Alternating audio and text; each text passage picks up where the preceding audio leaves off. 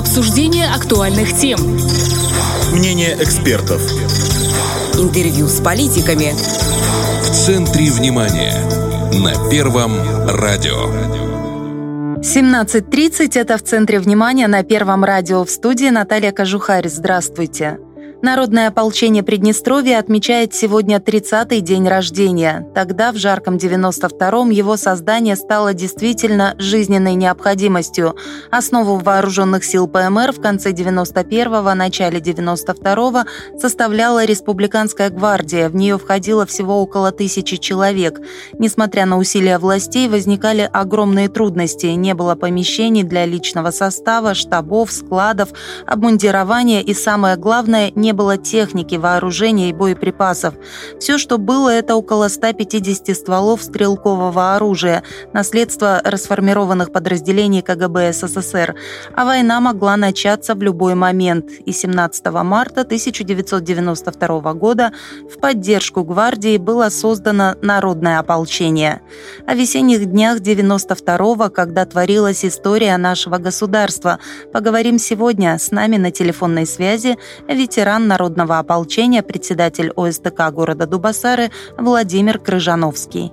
Владимир Федорович, здравствуйте. Добрый день. Вот э, если вспоминать весну 92-го, ведь народное ополчение, оно стало формироваться гораздо раньше официального создания. Начиналось еще с рабочих отрядов, которые создавались на базе предприятий.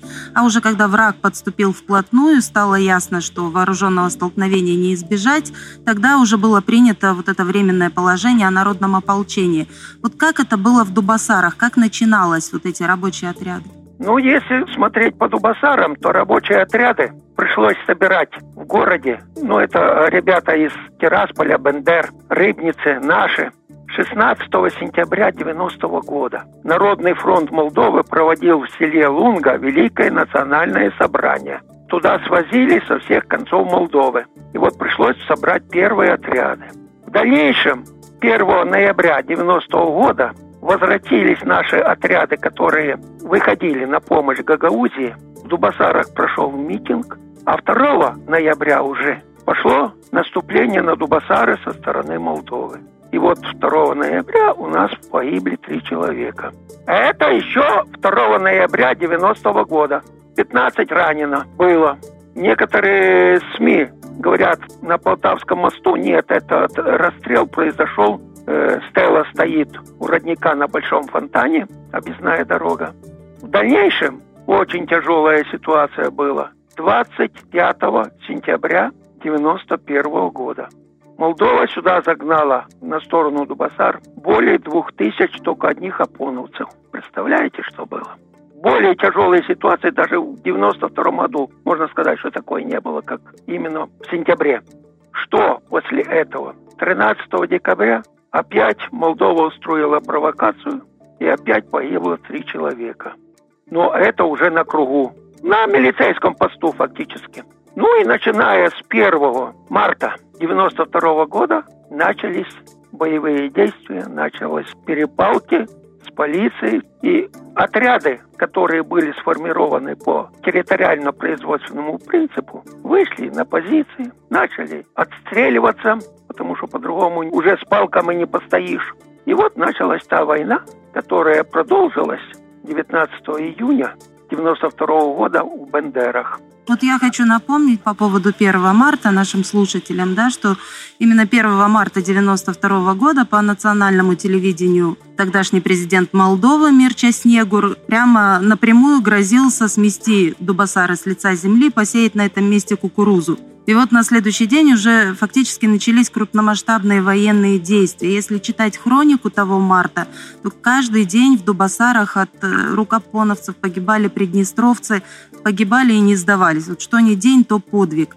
Вот эти вот первые мартовские дни, вот только в марте ведь более 20 защитников в Дубасарах погибли. Какими 38. Остались? 38 даже. Да. Вот какими эти вот мартовские дни первые остались в вашей памяти? Самые тяжелые с одной стороны. Почему? Потому что вооружения не хватало. То, что наши сумели, как говорят, достать, достали. Но этого было очень мало, потому что полтысячи автоматов – это ничто на такое большое расстояние. И вот, начиная, что Сипченко Игорь Сергеевич погиб 1 марта. Это начальник милиции. На... Да, начальник милиции Дубасар. Именно Дубасар. 2 марта был убит Зубков Михаил Юрьевич, казак. Потом 3 марта погибли на Кучьерах Воронков, Спиваченца, Толстенко, Шинков, Титовский. Некоторых из этих ребят я знал и общался с ними. Ну, а дальше уже, как говорят, пошло и поехало, и 38 человек, 39 даже человек погибло за март месяц.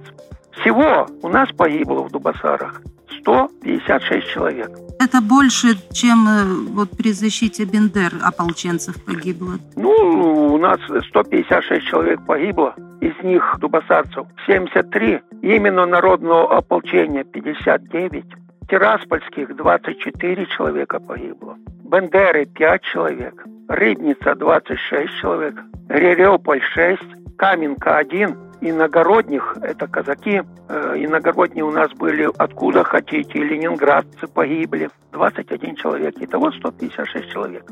Вообще дубасары пользовались особым, так сказать, вниманием военного руководства Молдовы, потому что именно там можно было расколоть республику на две части. И война поэтому началась с Дубасар, да? И вот... Ставилось на то, что в Дубасарах, как нигде по Приднестровью, больше всего молдаван. 47%. Дубасар и Дубасарский район. И вот ставились на эти села, они сейчас под их юрисдикцией, имеется в виду Пырытая, Кошница, Погребы, Кучиеры, Маловатая. Одно только село перешло под наше, это Роги, под нашу юрисдикцию рассчитывали, что даже приднестровские молдаване да, поддержат вот э, националистический этот поход, но просчитались очень сильно. Нам очень много помогли. Рыбница больше всех, скажу. Помогала всегда. Тирасполь, Бендеры. Нам было деться некуда. Сами были на месте. Кроме того, говорят, очень большая цифра. А я скажу почему. Потому что по весне надо было снимать ребят с позиций, надо было пахать, надо было сеять, кормить скот. У нас же фермы, никто же их никуда не взял. Это все надо было делать. Поэтому одни снимали, другие на позиции выходили, кто мог. Потом убирали под выстрелами, э, не просто так. Прекращали, договаривались темы, которые стояли с той стороны, и весь урожай убрали, ничего не сгорело. Можете себе и такое представить. Вот война идет, а урожай убрали. Опять отозвали комбайнеров, трактористов, все это, где могли, запахали сразу, чтобы не горело. Жизнь была очень сложная. Тяжело сейчас представить такое, конечно. Но вот э, если возвращаться к марту, да, 14 марта, очередная попытка волонтеров Молдовы отрезать Дубасары от Рыбницы, откуда в город прибывали продовольствие и помощь. Вот я напомню, это важно. Вот те волонтеры, молдавские с нынешними обществом милосердия ничего общего не имеют. Волонтерами Молдовы были националисты, экстремисты, уголовники, которым пообещали свободу вот в обмен на головы приднестровцев. И вот 14 марта, Роговская развилка, там горела земля в этот день. Что там было? Там не только земля горела, там э, БРДМ сгорел Володя Бекетов. Он этот БРДМ получил, он его, как говорят, сделал, но против Беттера 7,62 пулемет, против 14 есть разница. Она разведывательная боевая машина, но с нее не выпрыгнешь, там два люка всего-навсего, и те наверху. И она слабенькая. Это так, постоять за углом и чуть пострелять. Хотя он отстреливался, горел, но отстреливался. Он сгорел в этом БРДМе ребята, которые там погибли, они не только там погибли, они погибли немножко дальше еще, в сторону Дубасар, э, насосная станция. Там гвардейцы шли на помощь сюда, на Роговскую, а их там тоже расстрелял э, Беттер.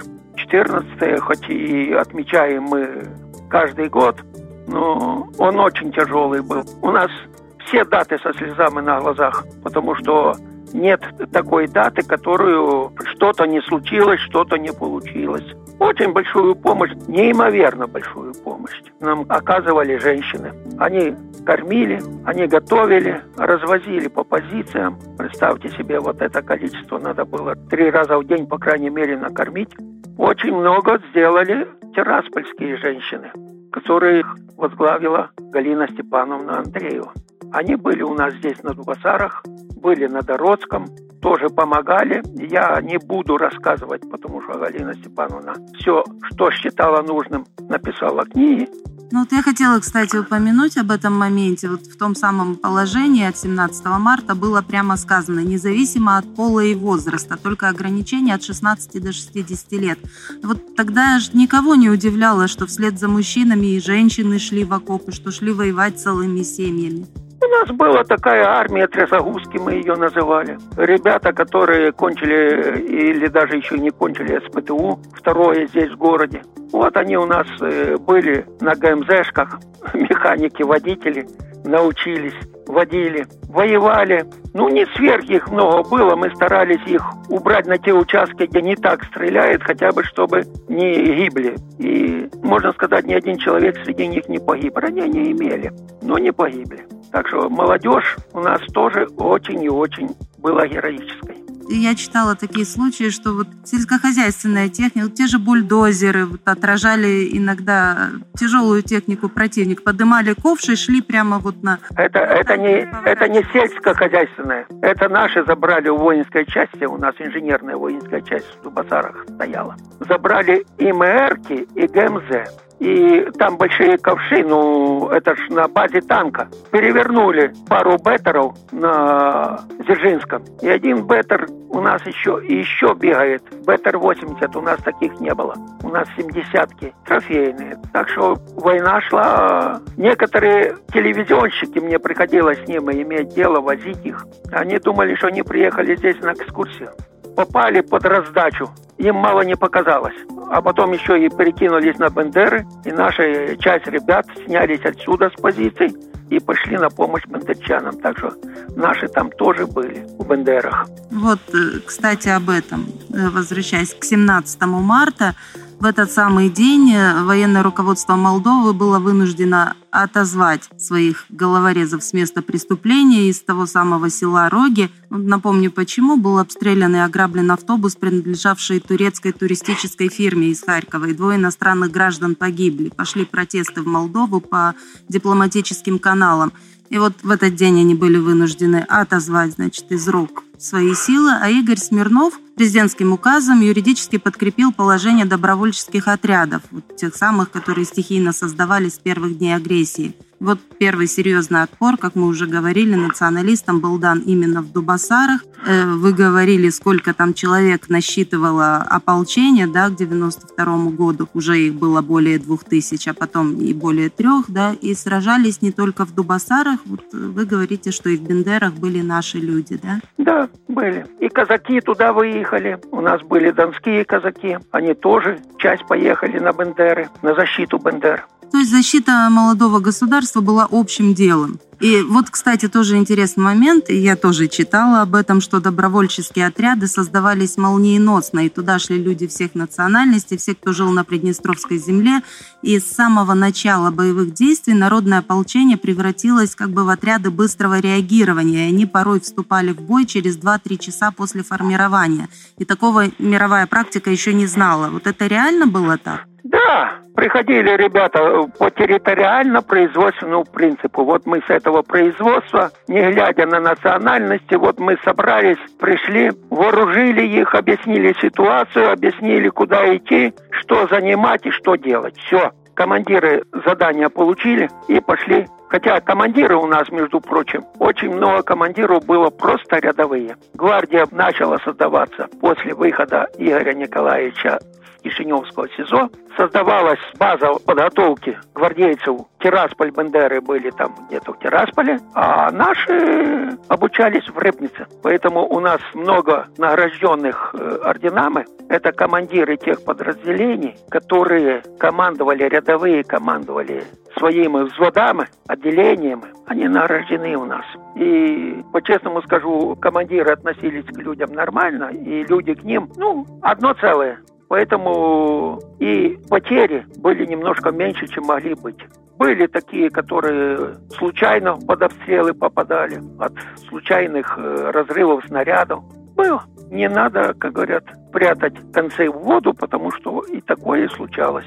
Но в общем и целом э, организация была на уровне, да? Как могли, так и воевали. По крайней мере, отстояли. Ну, уже когда вмешалась 14-я армия, это уже в Бендерах, когда заставили Снегура капитулировать, если на то пошло, то тут пошел вывод подразделений молдавской армии через Днестр, не через наши мосты, которые были взорваны, а через Днестр, через паром выводили на ту сторону. Ну и стояли. Очень много ветеранов стали э, инвалидами. Очень много ветеранов умерло, большому сожалению, очень много. И даже и тех же командиров, которые были, тоже уже многих нету. Все-таки прошло 30 лет. За 30 лет даже те, которые были по 17, 16, 18 лет, им уже под пятый десяток. Все, которые остались, все, которые сегодня живут, всем очень длинных годов жизни, здоровья, здоровья и здоровья. И пусть все будет миром, даже на сегодняшний день. Мы тоже желаем вам здоровья и мира. И еще раз поздравляем с 30-летием Народного ополчения. Спасибо, что уделили нам внимание. Большое спасибо. С нами на связи был ветеран Народного ополчения, председатель ОСТК города Дубасары Владимир Крыжановский. А в студии работала Наталья Кожухарь. Это в центре внимания. До встречи на волнах Первого радио. Обсуждение актуальных тем. Мнение экспертов.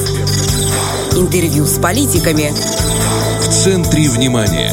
На Первом радио.